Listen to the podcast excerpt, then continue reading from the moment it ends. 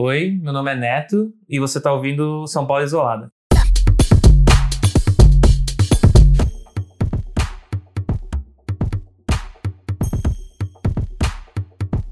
Meu nome é José Miguel Neto, eu tenho 28 anos, sou careca, tenho 1,80m aproximadamente e cento e poucos quilos e moro em São Paulo há quatro anos. Acho que a primeira vez que eu fiquei sabendo que ia começar essa pandemia, é, eu estava no escritório trabalhando e aí meu chefe me chamou, chamou o time e falou que a gente talvez fosse ficar uns 15 dias fora. E aí sempre aquela, aquele papo de, ah, 15 dias, daqui um mês está resolvido. E aí virou 15 dias, que viraram, que virou um mês, que se tornou seis meses e a gente está aqui até agora. Então eu tinha uma rotina de 100% do dia eu estava fora de casa, então saía cedo, voltava à noite, trabalhava lá no escritório, almoçava por lá, tudo. Então eu tinha uma rotina bem cansativa, assim, então usava muito transporte público, trem pra cacete. E era isso, chegava às sete, sete e meia aqui em casa, destruído. Então, se tem um, um lado bom de tudo isso, foi ah, não, não pego o transporte público todo dia. E como que tá sendo ficar isolado em casa, sozinho? No começo eu não tava botando muita fé do que tava acontecendo. Tipo, achei que realmente a gente ia ficar 15 dias, um mês. E foi um, acho que talvez um dos maiores desafios, assim, da minha vida de morando sozinho numa cidade que eu não tenho família, que eu só tenho amigos aqui, não podendo sair de casa, foi um desafio pessoal, assim, sabe? Eu era uma pessoa que via muita gente, seja no trabalho, seja amigos, então, talvez a maior dificuldade foi de uma hora para outra me ver sem a possibilidade de estando numa cidade sem família, não poder ver nem a minha família que eu construí aqui. Então foi foi tipo um choque na época, assim, sabe? Assim como eu gostava muito de receber amigos, eu era uma pessoa que estava sempre. Sou um velho tal, não gosto de ficar em rolê até muito tarde, mas sempre estava no rolê, descobrindo alguma coisa, tomando uma cerveja com um amigo. Eu sempre fui acho que tenho isso dentro de mim de uma relação com as pessoas, assim, tipo, quase, quase que uma, uma dependência do convívio com pessoas do meu lado, sabe? Primeiro ano eu fui super, super restrito. Então eu via, na época eu namorava ainda, então eu via basicamente minha namorada né, e um casal de amigos que mora aqui na minha rua. Então eu passei praticamente um ano só nessa. Acho que não saí de casa duas vezes, assim, para comer alguma coisa na esquina, etc. Aí no começo desse ano eu passei por mais uma, acho que talvez mais uma quebra dentro da pandemia, que é já estando na pandemia, vendo só a minha namorada na época, como eu lidaria com um término. E aí foi o que aconteceu. E foi olhando para mim, foi vendo pro neto lá do passado o que eu gosto de fazer, o que eu faria se eu não precisasse fazer mais nada na minha vida, que me descobri na bicicleta, então me descobri uma pessoa que curte dar um rolê em São Paulo de bicicleta, conhecer lugares novos, me perder na cidade.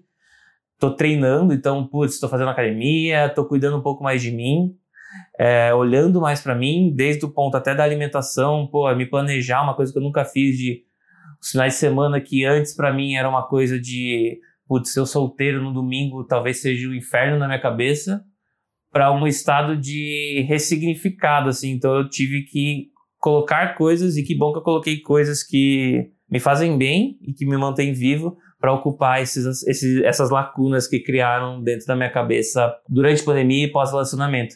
Foram essas descobertas que me fizeram passar por, por tudo isso e tá me fazendo chegar no final aí, se Deus quiser, dessa, dessa pandemia.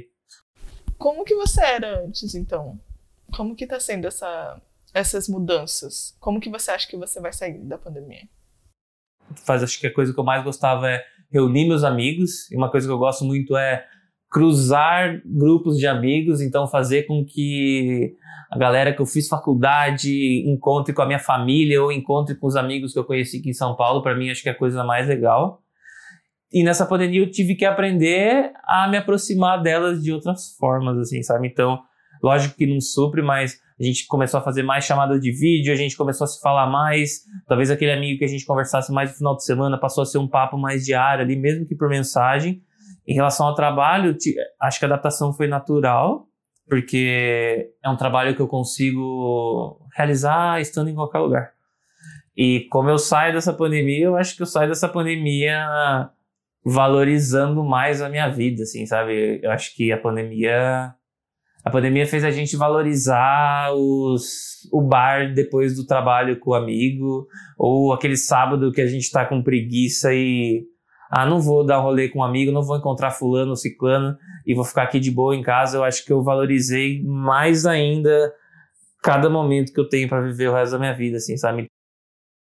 É, vocês, uh, seus familiares são do interior, né? E aí você Sim. de vez em quando ia para lá? Como que era voltar para lá nesse momento? Então, pré-pandemia, eu tinha, até quando eu morava em Tupã, onde eu fiz faculdade, eu tinha uma rotina de pelo menos uma vez por mês eu voltava para casa. Na época da faculdade, 15 em 15, depois um mês, e aí quando eu me mudei para São Paulo, eu ainda tentava manter essa regularidade de um mês, mas com a pandemia eu fui duas vezes para casa, sendo que uma vez que eu fiquei, sei lá, isolado, super noiado, aluguei um carro para não, pegar, não pegar ônibus em transporte público. Fiquei num quarto lá, levei minha roupa de cama, levei tudo que eu usaria lá. Nem abracei, nem fiquei muito perto da minha mãe. Tipo, ficamos lá nos mesmos ambientes, mas com um receio gigantesco. Por um lado foi bom que eu fiquei muito próximo da minha mãe, mas não é uma, uma volta normal para a cidade, assim, não via quase ninguém, assim, sabe? Com a pandemia me fez ver minha família muito menos. E aí tem um lado da minha família que eu visito lá, minha mãe, etc. E tem um lado da minha família que minha tia, minha outra irmã, etc., tem apartamento aqui em São Paulo e vinham com frequência, então minha, uma parte da minha família sempre vinha com frequência, sei lá, uma vez por mês, mas com isso, minha tia, por exemplo, não veio aqui há um ano e meio, e São Paulo é o lugar que ela ama, assim, sabe, uma tia muito, muito próxima e importante na, na minha trajetória. Agora eu vou lá de férias, mas quero voltar a ter essa periodicidade de uma vez por mês, porque amo São Paulo, não me vejo morando no interior, mas o interior ainda é um reset para minha vida, sabe? Quando tudo tá muito explodindo dentro de mim, acho que é hora da gente voltar pro, pro nosso começo ali, para onde eu vim e, e, sei lá, colocar a cabeça no lugar, saca? Como que você imagina o Brasil pós-pandemia? Eu espero que seja um Brasil mais consciente de tudo o que aconteceu, assim, sabe? Nunca, nunca fui não, mas não tinha um um aprofundamento tão grande de política como eu tive nos últimos anos, e aí me considero. Eu acho que eu não sei nada ainda, sabe? Eu acho que eu sou um eterno curioso disso. Mas, sei lá, tudo que aconteceu, tudo que está acontecendo, nosso governo, esse presidente, parece que o campo da política foi meio extrapolado, assim, sabe? Eu acho que a gente furou com esse, com esse governo uma barreira humana e de dignidade, assim, sabe? Eu não sei se esse governo é maldoso ou é só ignorante. Eu acho que é um pouco dos dois. Então, me deixa muito triste ver como a gente, como a gente foi liderado, se é que a gente chama esse cara de líder, durante a pandemia, toda a postura dele, do governo e tudo que está acontecendo, que eu não preciso ser mais uma pessoa que vai falar, sabe? E eu sinto muita raiva mas me dói como ser humano, assim, sabe? Ver tudo que esse cara fez, tudo que a gente viu e foi escrachado durante toda a pandemia da postura desse cara em relação a tudo que aconteceu, que eu acho que qualquer outra pessoa de esquerda, direita, de centro que tivesse naquele lugar faria diferente, assim, sabe? E na rua, assim, como você sabe, como você acha que vai ser essa volta? eu tava muito na expectativa de ter uma virada de chave, assim, sabe? Tipo, gente, dia 1 de janeiro tá valendo, sem máscara. Só que eu acho que vai ser gradativo ainda, e acho que tem que ser, né? Então, semana que vem eu me vacino. No, no grupo dos meus amigos, assim, todo mundo vai ser vacinado até o final de dezembro, novembro, dezembro. A gente fala de rolês e de marcar uma coisa, um encontro uma, em casa, mas eu não acho que vai ser. Esse ano a gente vai estar tá normal e nem o ano que vem vai ser 100% normal como era antes. Eu não sei se a gente vai ser como era antes, assim, sabe? É, muita coisa acho que vai mudar e a gente nem vai perceber. Tipo, certas coisas que a gente fazia de, sei lá, aglomerações e até, sei lá, fumar um narguile e passar mangueira pro cara, fumar um cigarro. E acho que assim, as pessoas vão. Espero que as pessoas tenham um, um pé atrás. É, você estava avaliando o, a condução do governo federal da pandemia. Como que você avalia é, o governo estadual lidando com a pandemia aqui em São Paulo? De novo, eu nunca fui uma pessoa, não sou uma pessoa politizada e que vou te dar visões que vão mudar tua vida, sei lá, foda-se. Mas eu acho que o governo do estado não fez mais que obrigação deles e perante um cenário de bosta que a gente tá, eles se destacam inconscientemente, assim, sabe? Fica na cabeça. Acho tudo a mesma coisa. Acho que, assim, de novo, não entendo muito de política, mas eu, como brasileiro, assim, e pode muito parecer clichê isso, eu tô meio que cansado de todas as pessoas que estão lá, que a gente coloca, terem alguma coisa, um rabo preso, ou uma merda, ou ter feito alguma coisa, ou não ter feito alguma coisa, assim, sabe? Eu me sinto muito mal de ter que escolher entre A e B e C, e os três, porra, talvez não é o. Não é, se a gente olhar no, no detalhe, a pessoa que tem que tocar esse país, assim, sabe? Então, é uma coisa que é triste, mas me desencoraja a política, sabe? Tipo, me cria um, um ranço, não sei o que é isso, mas tipo, pô, quando a gente vê Bolsonaro, Dória juntos e agora separados, um atacando o outro, a gente usando esses dois exemplos, para mim a gente tá olhando pro passado, sabe? Tipo, a gente, a gente tá voltando para trás, a gente tá discutindo, a gente tá fazendo campanha para as pessoas se vacinarem. sabe? A gente tá tendo gente escolhendo vacina. E aí, resumindo, acho que tá tudo muito louco e eu não tô entendendo o que tá acontecendo.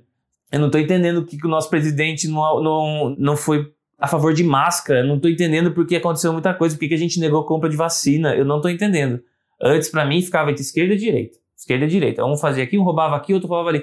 Só que, gente, a gente entrou num outro nível para mim. E eu não tô entendendo o que tá acontecendo. E eu não tô entendendo por que, que tem tanta gente, tanto gado de Bolsonaro ainda rolando por aí. Uma coisa que eu falo muito tudo bem. E aí falam tudo bem muito entre aspas, você ter votado nesse cara lá atrás. Pô, eu não queria PT, corrupção, qualquer motivo que você deu. Tá bom, votou. Era o pior para mim lá? Com certeza. Mas depois de uma pandemia, depois de tudo que rolou e como esse governo e esse, essa pessoa é, lidou com isso no Brasil, eu não consigo entender, por isso que eu acho que o mundo tá muito louco de pessoas que apoiam a voz desse cara. Eu não sei por que, que a gente não tá derrubando o Brasil protestando para derrubar esse cara. E dá medo, assim, sabe? Eu lembro que eu vi pessoas, quando o Bolsonaro foi eleito, chorando, e na, na época eu não entendi.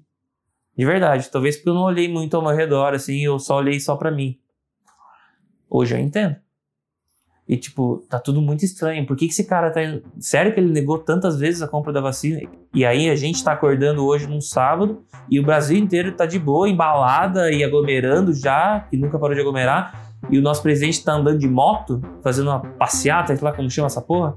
Então, tá tudo muito louco. Tenho medo de, do futuro, mesmo que eu, dia após dia, tente pregar uma mensagem de um futuro melhor, assim, sabe? Mas com esse cara no poder, eu não consigo ver melhor.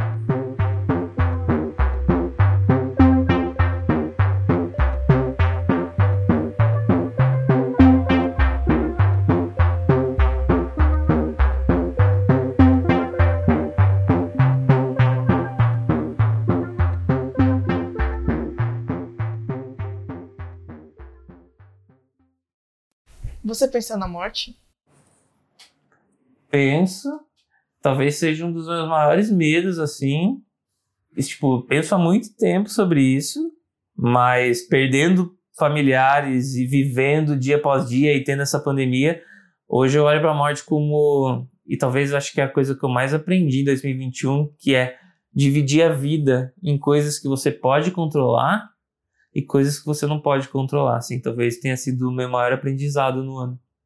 Eu não controlo. Ah, eu vou morrer, eu sei. Mas eu percebi que, já que eu sei disso, ao invés de lamentar e de pensar e filosofar a respeito disso, eu quero viver. E quando quanto mais eu penso nisso, mais eu tenho uma gratidão pela vida e uma vontade louca de viver momentos fodas, assim. Então a pandemia foi tipo um pause na minha vida corrida, assim, sabe? Tipo, de ver meus amigos, de estar tá vivendo e sabendo que eu tenho cada dia um dia menos, assim, sabe? Então, junto com pandemia e pensando em morte, eu dei muito, muito mais valor para nossa vida e quebrando a vida em, sei lá, mais 50 anos que eu tenho de vida, mas quebrando isso em anos, em meses, em dias e que chega para mim na resposta que eu vou sim sábado com você, eu tô cansado, mas a gente vai sair, a gente vai num lugar, a gente vai fazer isso.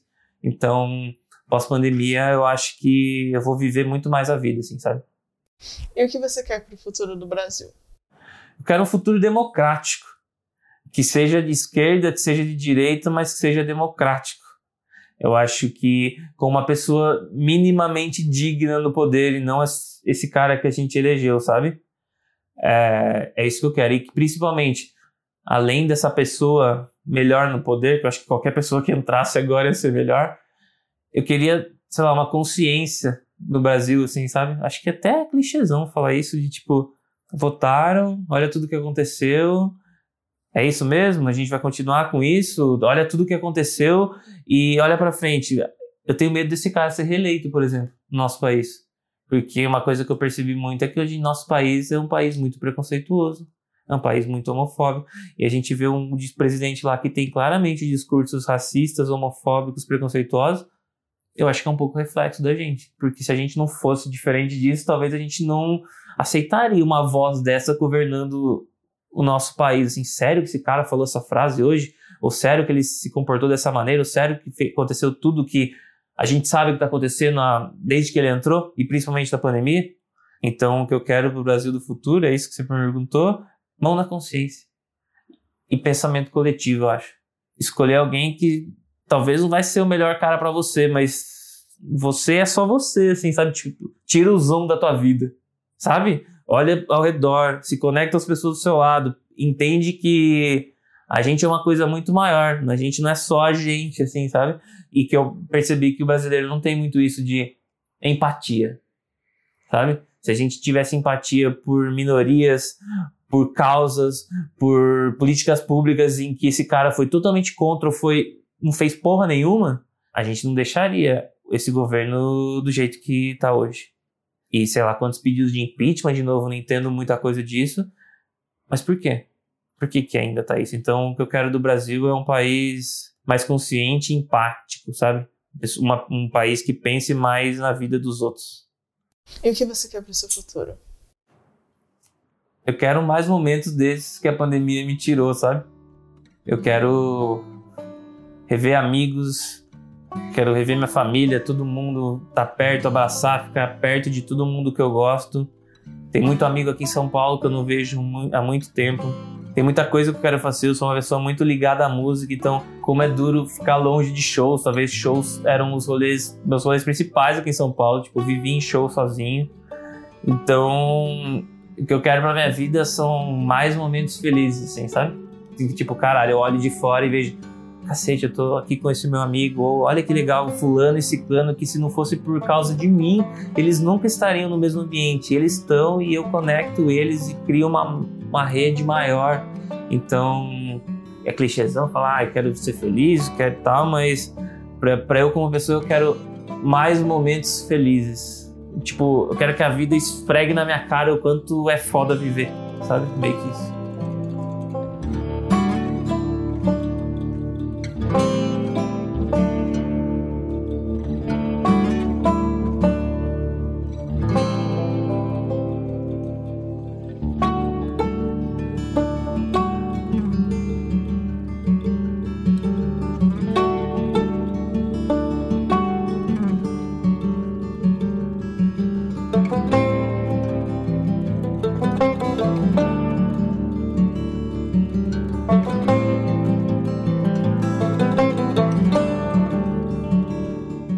Podcast São Paulo Isolada é um projeto independente criado por mim, Isabela Yoshimura.